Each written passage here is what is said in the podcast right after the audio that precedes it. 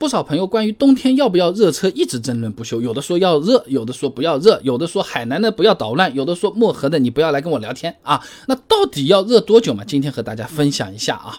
那现在的车子其实已经不太需要老驾驶员记忆里的那个热车过程了，发动机一启动，哎，就会自己采取一系列的策略，尽快升温。哎，你比如说大众冷启动之后。最开始的那个三十秒，电脑会控制不让冷却液流过发动机，哎，达到快速暖机的目的。所以说也就不太需要我们专门的去所谓的原地热车、下车抽烟、搓手跺脚这种事情了啊。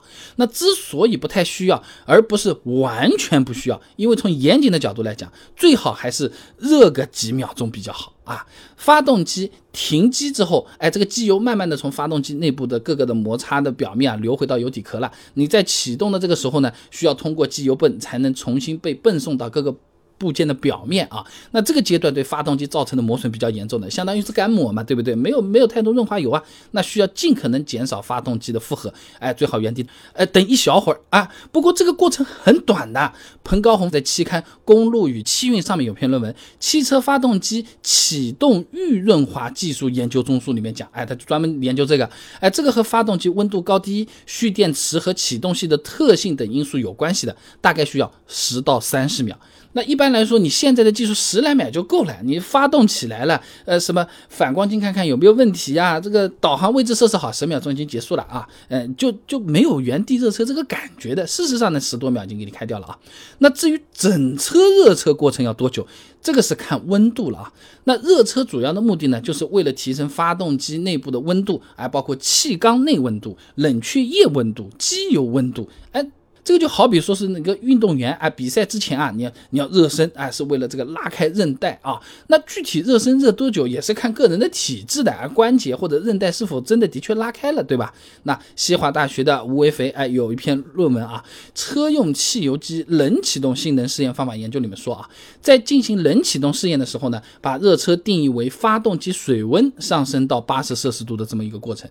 那也可以说啊，发动机水温达到八十摄氏度左右呢，这个热车过程就算是。结束了啊！那么燕双鹤等人发表在期刊《内燃机与配件》上面的论文，你也听听看啊。发动机热管理水温修正策略的试验研究里面说啊，哎，有用某国六排放二点零升直列四缸增压直喷汽油机做了个实验的。这结果这样，如果发动机没有热管理模块，那么水温从常温升高到八十摄氏度呢，需要三百二十秒啊。那当发动机有热管理模块的时候呢，这个时间会下降到两百秒啊，相差两分钟。那么现在的新一点的车子呢，一般来说都是有这种热管理模块的，哎，可以自动控制冷却液大小循环以及流量等等功能的。开头说的大众的那个技术啊，哎，也就属于这个范围啊。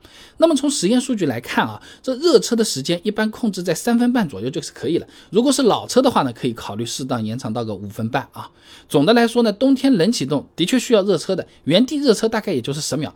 等机油流到发动机内部零部件的表面之后呢，就可以开车，一边开一边天热了啊。那期间。要注意一点啊，不要你这个出了这个地库三四千转，嗯，就这来，你等个三分半左右，水温上升到八十度左右，这个热车过程结束了，你再这么开也问题不大吧？也就是三五分钟的事情啊。